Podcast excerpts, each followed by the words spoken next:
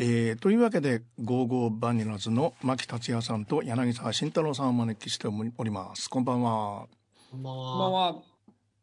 えー、リモートです。リモートですね。もうこの形がだいぶ慣れてきました。うん。あ今回のあのアルバムのプロモーションもこういうのが多いんですか？多いですね。やっぱ去年1年もそうですけどもう地方とかもリモートでやってることが多いですねこの「パンドラ」っていうこの、まあ、タイトルはこの辺はどの辺で決まったんですか、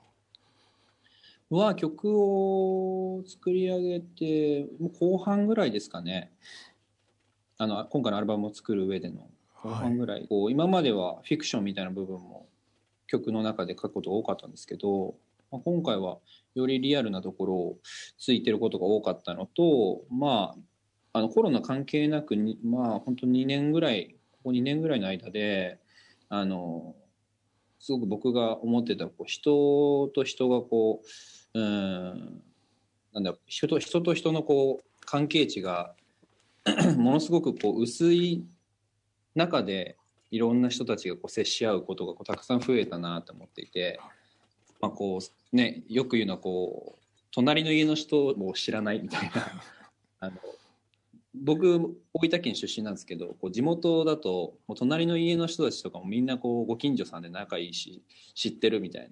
感じだけど東京に来てもまず最初はそれも僕の中ではこう衝撃というかあこんなに人と人って興味持たないんだっていうようなところでこうずっと東京で暮らした中で、まあ、よりこう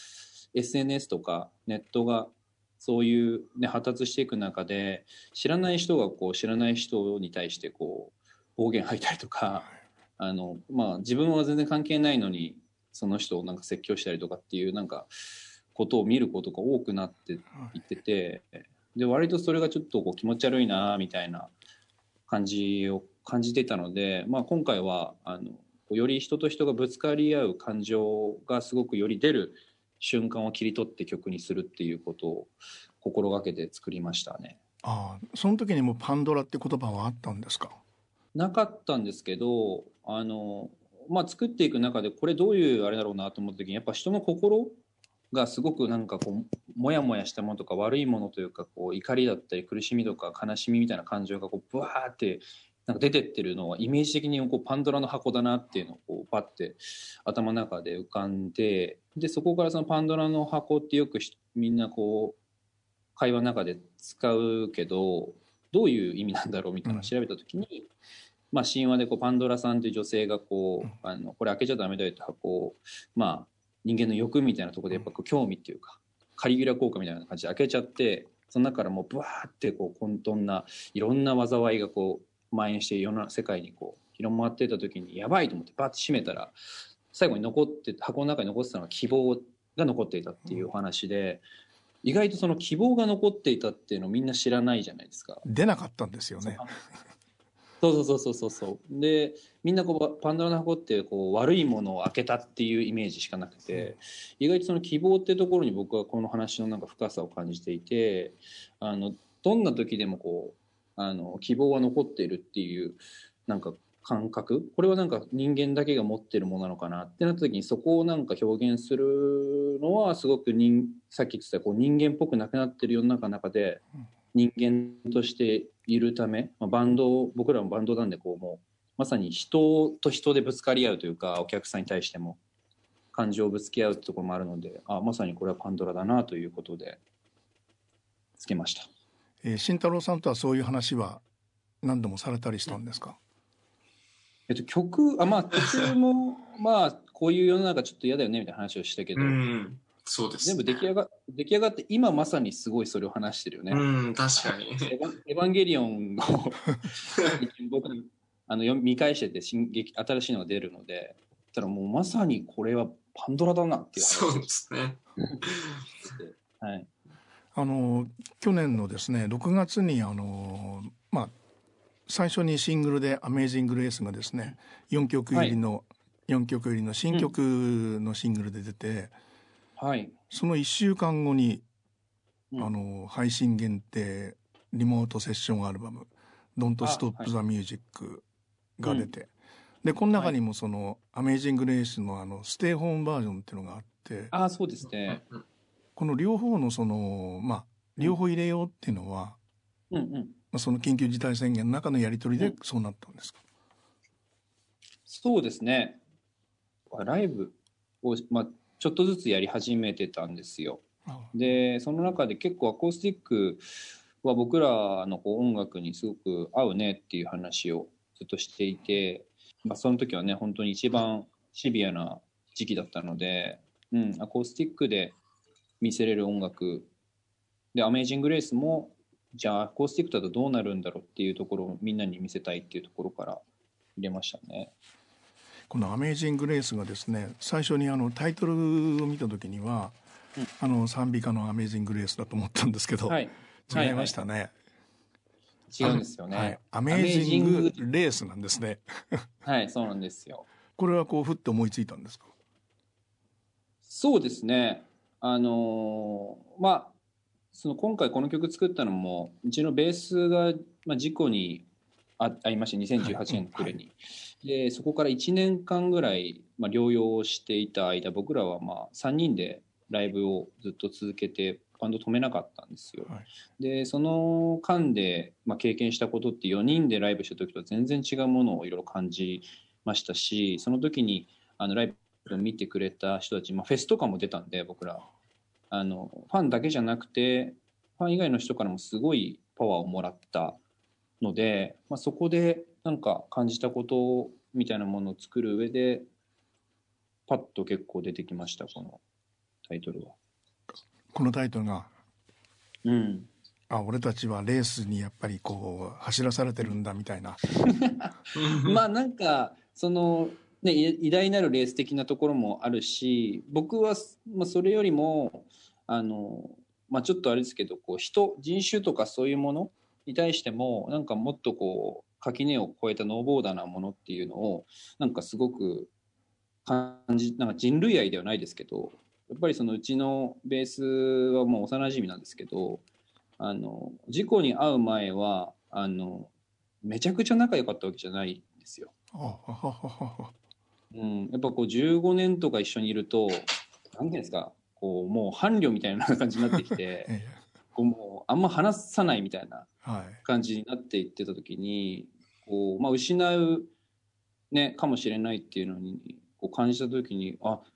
まず最初にバンドメンバーっていう友達として生きてくれって思ったしでそこから復帰していく中を見てて、まあ、すごくグッとくるというか自分自身のこう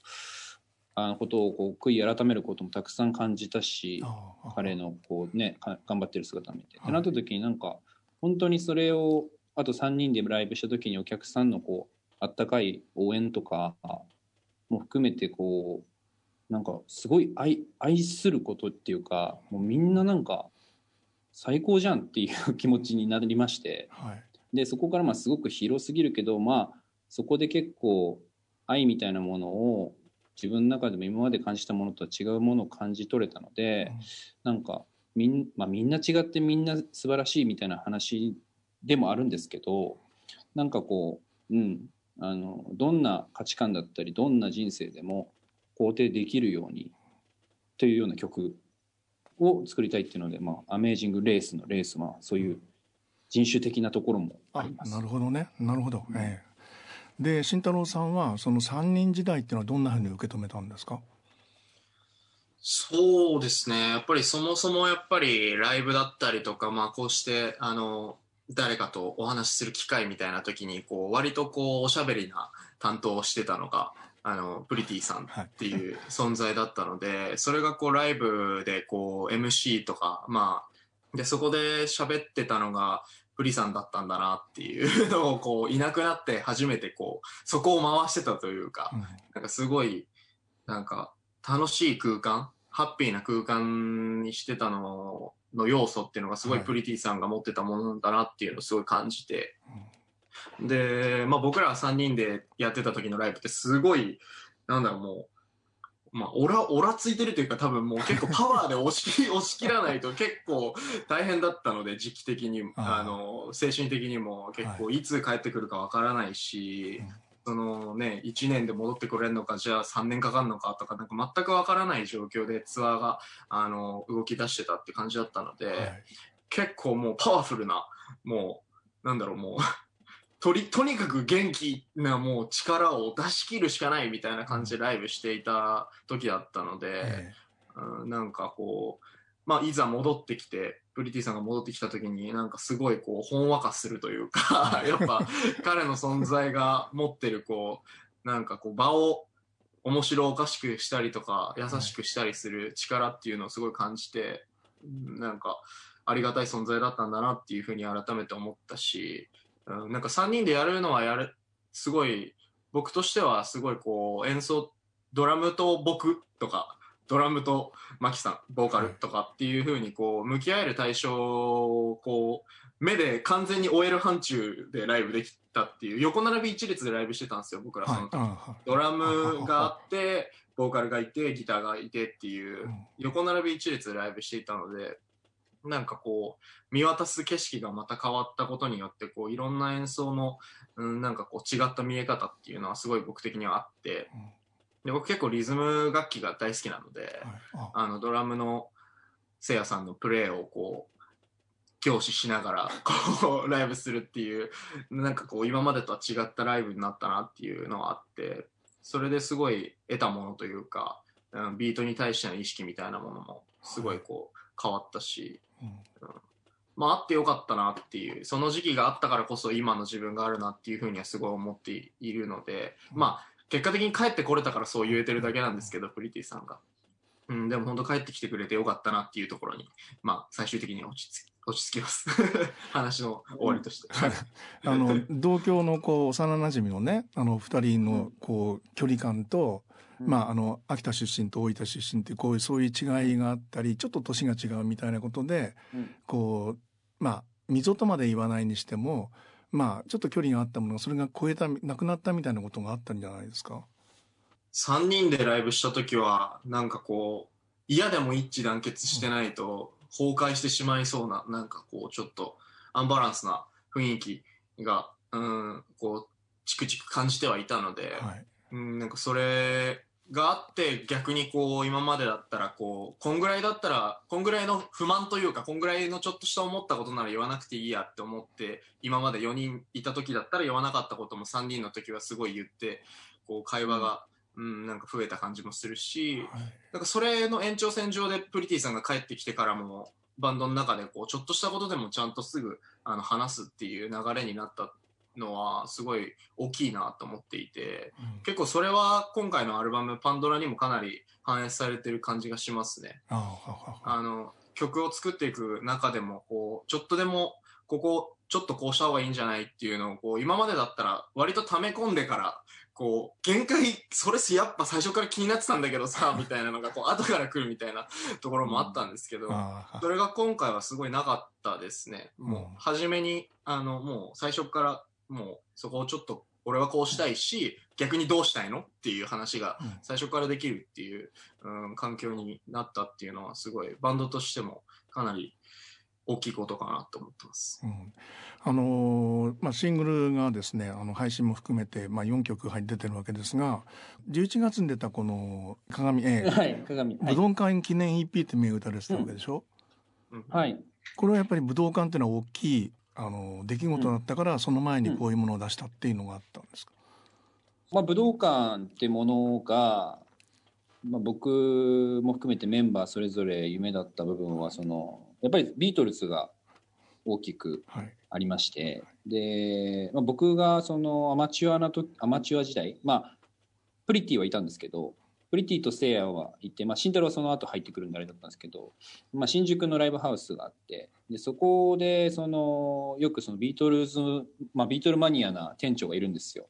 でそこであのワシントン DC の時のビートルズのライブとかを見せてもらってマジ最高だからこのライブみたいな。はい。もうモニターなんてねえからみたいな。もうその音も音も全然こうお客さんの歓声で書き消されてるけど全部そのリンゴはジョンの足のこうステップ見ながらドラム叩いてるとか、はいもうなんかそんなのを聞いてたらもうグッときすぎて、はい。で武道館もねもちろんロックバンドが、ね、武道館でライブするっていうのをもう社会現象っていうかもう、はい。そういうなんかしきたりとかもぶっ壊して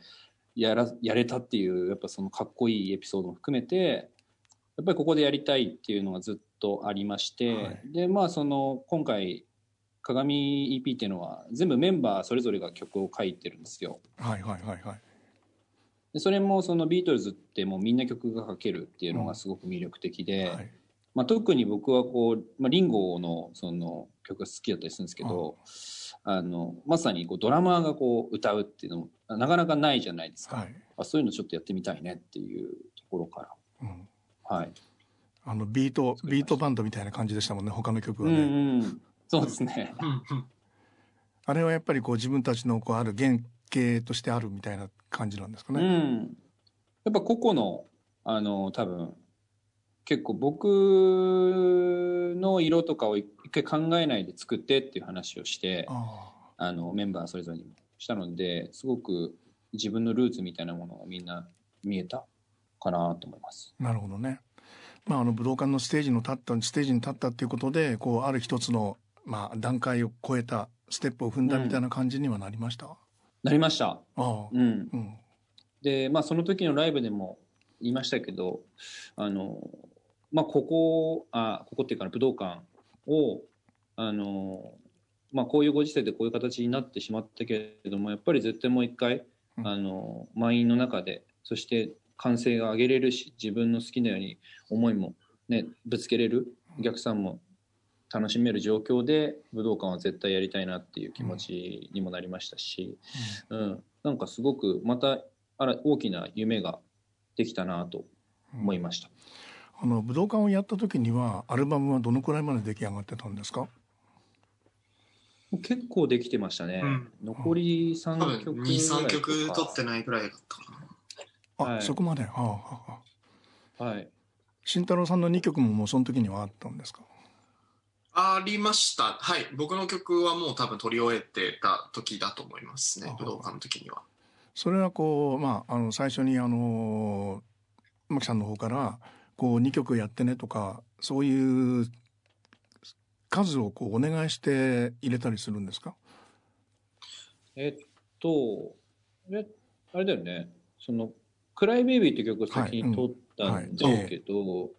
それがまあ一緒に歌う曲になったんですよ。あはは。あのツインボーカルでやるっていう形になったので、今までだとアルバムの中で一曲新曲うん。あ慎太郎の曲があるみたいな形だったんですけど、はい。まあ慎太郎がまあメインでこうしっかり表現する曲もう一曲あった方がいいんじゃないっていうので、うん。二曲になったっていうところですかね。うんうん。全然曲調違いますしね。そうですね。うんうん。中期ビートルズみたいな、うん。うん、サイケな感じですね。ええそれはこうそういうものにしたかったっていうそうですね。やっぱり、まあその武道館控えてた時に作ってたっていうのもあって、やっぱりその先ほど言ってたように、あのメンバーみんなビートルズ大好きなので、まあやっぱりこう意識して聞聞く回数も増えてたっていうのもやっぱありますし、はいええ。日常で。はいですごい聞いてたし、まあ、なおかつ僕自身としては、まあ、もちろんビートルズ大好きですけどこう楽器とかこうプレイすることにハマっていったのって2000年代とかあ90年代のブリットポップのバンドだったりとか、はいはいはい。ギターロックのバンドがすごい僕の中でルーツとしてあるので、え。まあ、オアシスだったりとか、まあ、その辺のこうなんだろうこうハイブリッド感じゃないですけど、えはいはいはい。まあ、オアシスが、オアシスから見たビートルズを見た俺たちみたいな、こはいはいはい。はう、いろんなこう角度からこう、こうちょっとずつつまんで、こうなんか今に現代に落とし込めないかなっていうのがはい。あってできたのが、その伺いとキスっていうあの、はい。曲になってて、で、先ほど、まあ、マキさんの方からも言ってたんですけど、あの、ツインボーカルで、あの、やってるってあんまないなって最近やりたいですねっていう話になって、はい。まあ今までもこうちょいちょい A メロを僕があの歌ったりとか、コーラスでほぼ主旋律一緒にドーンって歌ったりとかっていうのはあったんですけど、はいはい。こう完全に歌い分けてやるっていうのは今回が初めてで、えすごいライブ映えしそうで楽しみですね。まだツアー始まってないんですけど。なるほどね。でその、まあ、曲順がですねとても興味深くってその、伺いとキスの後にロンドンが入ってるのはそういう今の話を受けたようないやもうまさに曲を書いたんですか、話し合わせをせずに、はいえっと、多分あ、でも伺いときのが先かな。慎太郎。できてたのは先っすね、多分。撮り終わったのは。うんうん。でもその土台みたいな、ロンドンの土台になってるあのデモとかは割と同じぐらいの時期からあった気がするな。そっああかそっか。 Wonder Wonderwall とか This Is a Low とかねブラーは出てるわけで まさにそうなんですよ。ね本当。でもそれがなんかそのちょうど何の虫の知らせかわかんないですけど、まあ、曲を作っていくときにあの、まあ、パーンって頭に浮かんだのがそのロンドンの、まあ、最最初の方に出てきたこう歌詞なんですけど、はいはい。あのまあ、それこそマット・チェスターとかハッピーマンデーズとか、はいえでなんか歌詞をこう遊びみたいな感じで作ってたらその次の日のニュースでイギリスがもうロックダウンがもう、あの何ですかもう制御不能みたいなええ。のを政府が声明に出しててでなんかすごいもうタイムリーすぎて、はい。あこれはちょっとイギリスのことを書かなきゃなっていうなんか使命感になっちゃってんその自分が好きな街がこういうふうになって僕まだ行けたことがないんですけど多分このコロナを機に、まあ、日本もそうじゃないですか。その絶対変わるじゃないですか、はいはいはい。文化的なものも含めて。変わってしまうのすごい寂しいなと思って。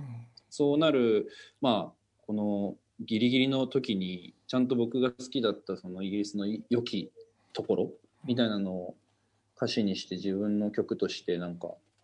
落とし込みたいなっていうのがあって作っていったので、まあ、慎太郎も私そういう意味で言うとなんかね、そういうのも感じつつというか、うんうんううん。ん、あったのかなと。うんでこのアルバムのですね、あのまあ、全体のこう、まあ、印象の一つにあの、うん。男と女うんうんうんうんで割とこう前面に出てるでしょ？はい。これはあんまり今までなかったかなとかなかったですね。あの、むしろこう、書かないようにしてたんですよ。うんラブソングってものね、うん。に対して、はい。やっぱり曲を作ってると思うんですけど、うん、一番書きやすいんですよね。幸せなラブソングって。僕の中では。なるほど。書きやすいんだ。はい。幸せなラブソングって一番書きやすいし、共感を生みやすいことがすごく嫌で、はい。なので結構避けてきてたんですけど、ええ。逆にだから今回って幸せなラブソングがないんですよ。確かにね。ね あの結構その僕ら今まで書いてきたものがその恋愛ではないけれども、ハッピーなことだったりとか前向きな部分っていうのをすごねくはい出してきたし、ライブでもそういうのをすごく出してきたんで、まはい。あそれをこう太陽として見た時に、やっぱ月の部分というかそういうものがこう足りないなと、うん。僕自身の表現として。ああ、はい、だからそのどんな人間でもその影の部分って絶対あるわけだし、あの友達とかと話しててもそんなになんか善人な会話ってそんそうないじゃないですか、うんあのお酒の場で飲んでても、はい。いや僕こんなにいい人なんですっていうやつはいなくて、はい。むしろ失敗談とかその男女のまあいろいろいざこざとかうん。っていうのでみんな話が盛り上がってるのを見ていた時にやっぱり人間ってそのリアリティとか自分に落としなんかその投影できる何かってものが一番やっぱ刺さるなと思って、はい。うんで僕はそれを意外と表現してないのはなんかちょっと腑に落ちないなっていうのを、まあ、去年1年一人でこう家にいる時にす感じたんですよ。あなるほどねあの前作のアルバムの「あのザ・ワールドがザワールドはい。とってもそのポジティブでポップでいいアルバムだなと思ったんですよ。であん中ねあの「笑って泣いて人間参加さ」っていうはいはい。パラノーマルワンダーワールド。曲で始まってるでしょ、はいはいはい。ザ・ワールドはある一つのこう、初期の到達点、完成形だったり思いますねしたのかなと思ったり、いや、それは、その感覚はありました。すごく。ううんん。なんでこう、ジャケットも太陽っていうのもあるんですけど、多分。僕らとしても一つの達成感もあったかもしれないです。ああつまりあのアルバムでは歌えなかったことアルバムの先アルバムのそのもっと奥みたいなことも考えながら作ったアルバムっていうことになるんでしょうかね。もちろんそのザ・ワールドの延長上でもあり、でもその別ベクトルというか、を描いてると思います。うんあの鏡っていう曲もあるように、ええはいやっぱその表裏一体みたいなところを表現したいってなった時にやっぱずっと同じ感覚でいくっていうよりはその裏にある表裏をなんか表現するってことがすごく大事かなと思って。うん。だからワールドとパンドラはすごいなんか表裏一体な感じなのかなと思いますしね。あ表裏一体ね。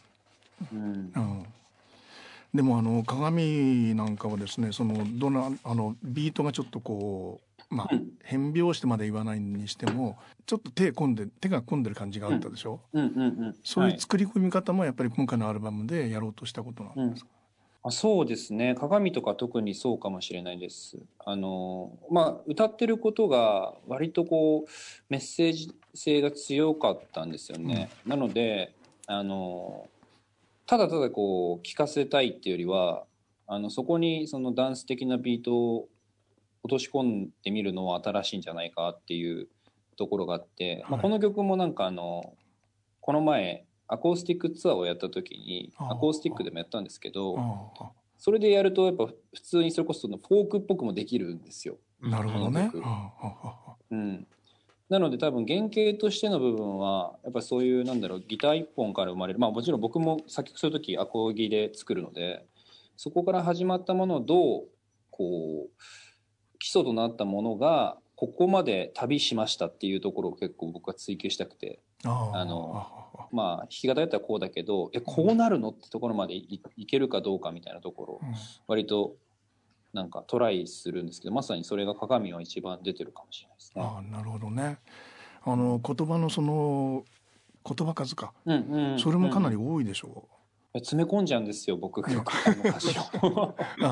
もうそれは昔からの癖なんですけええ。ど、あ。まあ、だいぶだいぶあのこれでも減りました、これでも減りましたか？そうか、はい。人間参加っていう最初の一番最初のね。自分で歌ってやってもなんか舌がこう回らなくなる瞬間ありますもんね。ライブとか。なるほどね、は使われてる言葉がこう変わってきてるから、陰影感が違ってきてるの違って聞こえるああそうかもしれないですね。はい。あの大人と子供っていうことについて今どういうふうに思ってるんだろうと思ったりしたんですよ。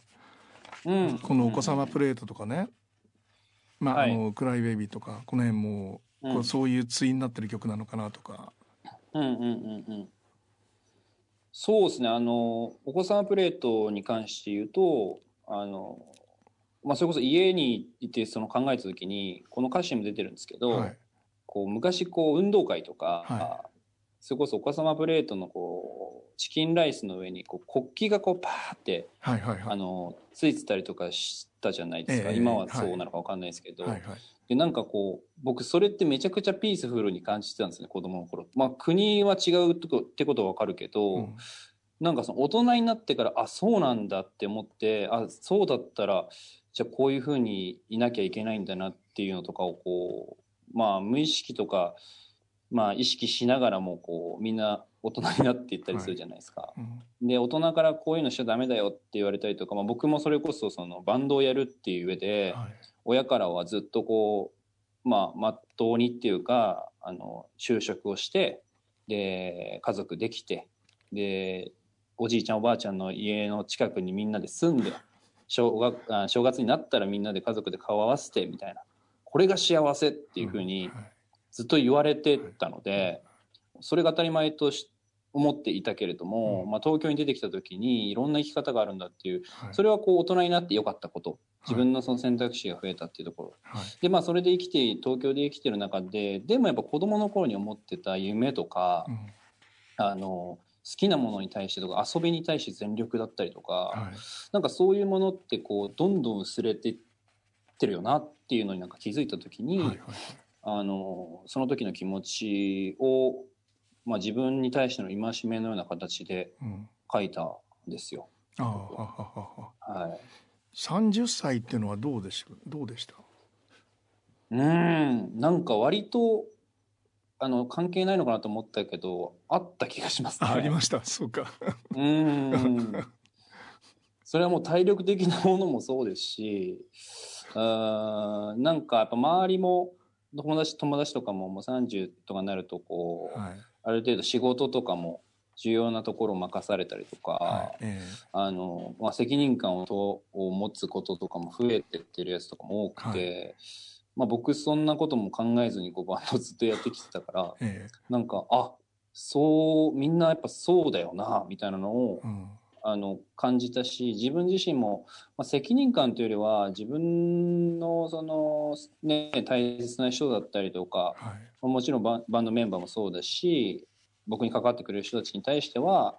ある種の責任感というかあ安心するなとかあよかったなこいつとしてっていうところはちゃんと意識しようかなみたいなのははい。こう30歳になってから考えるようになったかもしれないですあなるほどね。30代の最初のアルバムって意識はあるんですかね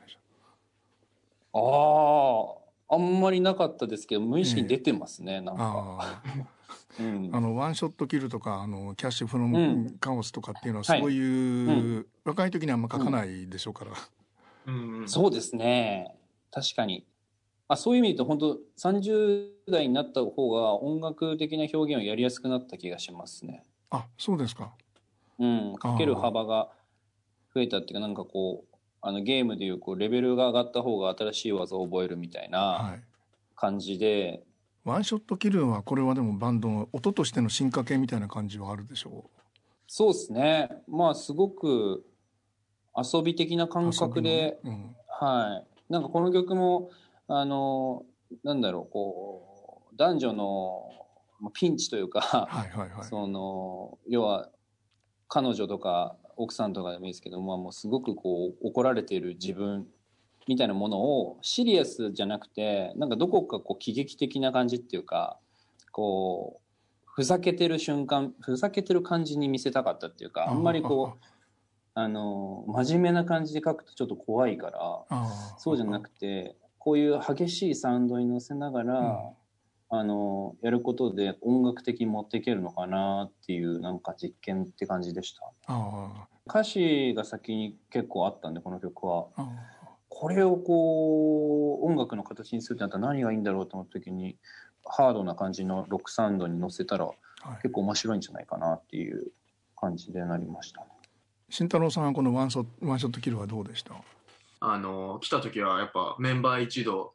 来たなみたいな感じにはなりましたね。やったろうじゃねえかみたいな。早い曲来たなみたいな。こっちの肩回す感じがこうありましたね なるほどね。そうそうそう。やっぱりなんかこうでも今回のアルバムってこう結構中盤戦レコーディングの中盤戦は本当にミドルな曲が続いてたので、はいあうん、なんかこうなんか久しぶりだなみたいな。感覚になりましたね なんか久しぶりに来たぞこの早い系みたいな。ああとは結構特筆するべきところとしてあは、はい。あのマキさんがレコーディングでギターを弾かないっていうのがあって、この曲はあのライブでもあの一人でマイクを持って歌うっていう想定があったので作ってる段階から。うんなので、結構僕がそのバッキングギターだったりとか添え物のあの上物のギターだったりとかっていうのをえあの取ったっていう形になってるんですけど、うん。まあ、その試み自体もままた初めてなことだったりするので、うん。あのうん。また一曲の中でこう自分じゃないプレイヤーを自分として形作るじゃないですけど、えええなんかそういうことをすごい意識した一曲だったので割と思い出深いレコーディングでしたね。えなるほどね。そういう曲がありながらですねこの「手紙と馬の骨」っていうのがうん。全く対照的な曲で入ってるわけで、情緒不安定ですね、僕。手紙はこれはでも実話っぽい感じがありましたねそうですね。これは、あの、過去の恋愛の僕のエピソードを元に作っている曲なので、うんなんかその、まあ本当手紙っていうものはすごくいいもんだなっていうのを改めて感じさせられたんですよね、その時に。はいはい歌詞はまあ、うんと手紙に近いっていうか、まあ、ちゃんと頭で考えてはい。書くもんだけだけどこう普段喋ってる時とかって、まあ、ラジオもそうですけどああこの時こういう時はよかったなとかうん。本当はこうだったなみたいなのってあるじゃないですか。はいはいはい。でそれを喋るってなるとすごく時間かかったりじすごいなんか稚拙っていうかあの無駄に長くなったりとかってするけど手紙ってやっぱそういうなんか全部ねこう自分でベストな形を考えながらこう、はい。でそしてこう自分の手で書くっていうやっぱその字に宿るなんか感情ってすごいなっていうのがあって、で、うん、なんかこれを題材にしてうん。作ろうっていう気持ちで作りました。ああ。こういうその一番こう素朴なあのシンガーソングライターのスタイルみたいなものと、うん。やっぱりあのロンドンに出てくるような洋楽的な要素と両方うん。マキさんの中にあるわけでしょ、はい、あります。でこれはもう手紙みたいなものは本当にもう自然に素直に一番こう素朴に書ける。あ素朴に書けますね。この曲の一個前に「ひどく雨の続く午後の寝室」ってあるんですけど、はい、40秒の、まあ、40 秒の40秒の。あのインタールードみたいなやつがあるんですけど、はい、それそこからまあ一応つながってるんですけどまさに本当にその去年の6月ぐらいにあの、まあ、梅雨がすごい続いたじゃないですか。雨ずっと降ってるみたいな日の時で、はい、まあ、コロナだしそもう外もずっと雨でも結構なんか低血圧なんで僕起きるのもなんかしんどいみたいになってた時にあのその夢でそのライブをめちゃくちゃそのリアルに見たんですよ。ライブしてる自分は。はいはいはいはい、でその起きた時にこう実際どっちが本当なのかってあの本気の夢見た時ってこう分かんなくなるじゃないですか、はい、それに陥って、うん、あライブしてあないんだってこうはあってなった時に、うん、うん、なんかポロポロとこうアコギであの曲を作ろうと思ってなんかやった時にその過去のことが思い出されて、うん、あの作ったので実際のその時系列的なものも含まれたその3曲がつながってるっていう部分がありますね作り作る制作としては。あなるほどね、うん、まあ、手紙の続編が馬の骨みたいな感じもしますもんね。はいそうですね、まあ、女性から見た、はいうん、まあ、アンサーみたいなところなんですけど、はい、この手紙のあの中の神社っていうのはじゃあ実在の神社なんでしょうね。あそうですね。はい。恥ずかしいですが、はい。いまあ何神社かは聞きませんけど。はい、そこはちょっと。はい。はい、でもあの初回版限定版っていうのか初回版っていうのかそれにあの神社での記念ライブの模様が入ってるってありましたけど、それはどこの神社だったんですか？山中湖にある浅間神社っていうところでして。ああ何曲ぐらいやったんですか？うん。6か7か。あ。うんぐらいですかね。どんな曲やったんですか？えっ、ー、と鏡先ほど言った、はい、鏡だったり、アメージングレース、はい、えー、あとなんだあと僕のその、あロールプレイと、あと僕のそのイノセンスっていう楽曲もやったし、あとセルバっていうメ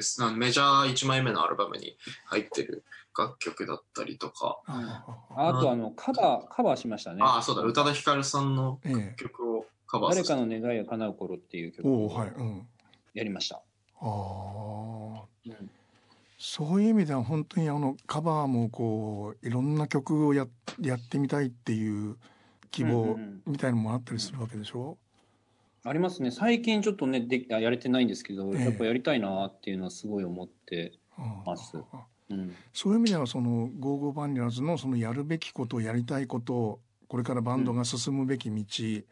うん、まあ、自分たちがこう大きく言ってしまうとシーンの中での役割みたいなことっていうのは、かなりこの前作と今作で変わったんじゃないですか？そうですね。あのライブがやっぱできてないってことが多分一番大きいんですけど、はいえー、ライブそのステージに立つってことが当たり前じゃないってことにやっぱ僕らは気づいまあ当たり前ですけどこう噛みしめた時に、はい、やっぱ一本一本のライブに意味があるものをちゃんと伝えたいっていうのがすごく強くなったんですよ、うんはい、僕は。はい。なので、うん、さっき言ってたようになんかその手放しにこう幸せを歌うことよりも、うん。はいはい、その同じ人間として一緒にこう苦しみとかも含めて、うん。はい、まあ分かち合ってる中で、まあ、最後に希望という部分をちゃんとライブで表現できるアーティストになりたいなっていうのがすごく強くて、うん、深みみたいな話なんですけどなかなかその深みを目指す時って簡単に結果って出ないじゃないですか。はい。うんうん、多分僕らの今回の試みも一つやっぱ新しい部分が多いし、はいはい、そのすぐに何か評価されるとか、うん、あのないと思うんですよ。どんどんこう噛み砕いて噛み砕いてスルメのようにこう食っていった時に、うん、結局僕らもこれからのこう活動においてあのしっかりとそこをちゃんと自分のあの表現として、はい。あの付け焼き場にならないようにしていかなきゃいけないんですけど、うん、まあ、そういう部分も含めての始まりの部分があるので、うん、なるほど。なんか、うん、僕はそのライブを早くこれやりたいなと思うのもそこで、うん、もう本当に自分のリアリティも含めてしっかりと音楽に乗せきれてるからうんそこでできるライブっていうのは変わっていくと思いますしうん。で、まあ、それができたら逆に音楽で遊ぶってこともたくさんできるようになるなと思ったんですよね。うんうんなのでこうカバーとか人の曲をやるってことに対してもすごくあのまた意欲が出てるというか、音楽として楽しみたいっていうところもありますし、うん。なんか全てがあの自分にとってはすごく気持ちのいい服を着てる感じですね。着心地のいいはい。服を着てるような状況今は。うん。パンドラの中にですねその無償の愛っていう言葉と未曾有の愛っていうのがありましたけど、はい、無償の愛っていうのはどんなふうに思ってるんですか？僕まさにこれはすごくテーマでもあったんですよね。はいうんはい。このこの曲の名前がこう「パンドラ」っていうアルバムタイトルにつけたのも、はい。その一番最初に出てくる「無償の愛」っていうのが、はいうん。あの今回のアルバムの中ではでかくて、はいうんあのまあ、無償の愛ってこう自分の見返りを求めないであの誰かのことを愛することだったり、まあ、例えばお親とかね子供に対しての親とかっていうことだと思うんですけど、まあ、僕はそれそこまでいかなくてもいいんじゃないかと思っていて、それが例えば今回恋愛の話が多いからはい。それで例えるというか分かりやすくすると、はい。なんかその相手に対してで相手のことが好きでいろんなことをしてあげたりとかこの人のためにっつっていろんなことをすることに対してあの相手から愛を返してもらうことは求めていいと思っていておううん。要は思いやりみたいな気持ちなんですけどはい。あの例えば僕のために何かをしてくれる人に対してうん。愛を返すっていうことはい。自分の気持ちというか、うん。っていうのはちゃんと伝えてったりとかすることってすごく大事で無償の愛ってなってしまうとじゃあ相手側は何もしなくていいのかっていうとそうじゃないと俺は僕思うんですよね。なるほど、うん。なのでその今回のあの言いたいこともその SNS とかもそうですけど、うんうん。知らない人だったりだとしても向こうに誰か人がいるってことを思いながら、うん。ちゃんとその愛っていうのが別に大好きっていうことじゃなくて思いやり、はい。うん、向こうにも人がいて家族がいて友達がいてとか仕事があってとかっていうのを踏まえた上で相手と接するっていう想像力みたいなものがうん僕は無償の愛なんじゃないかなっていう。なんか一番手っ取り早いって言い方ですけど、みんながこう実践しやすい無償の愛の形なのかなっていうのがあって、うん。なので僕らのライブを見に来てくれたファンの人たちが特にすごく一方的にあの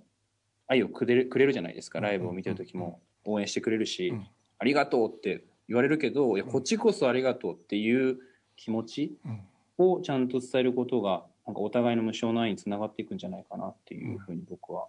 思っています。なるほどね。音楽をやることっていうのはやっぱりそこの中の一つの行為なんだっていう。うん、